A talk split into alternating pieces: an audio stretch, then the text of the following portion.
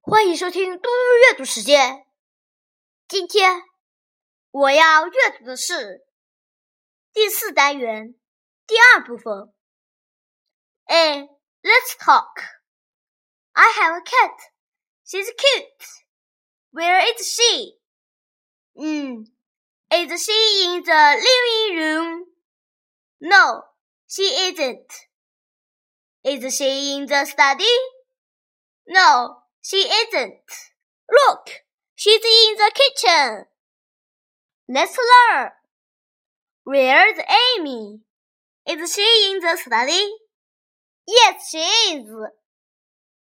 Bedroom, bedroom. Living room, living room. Study, study.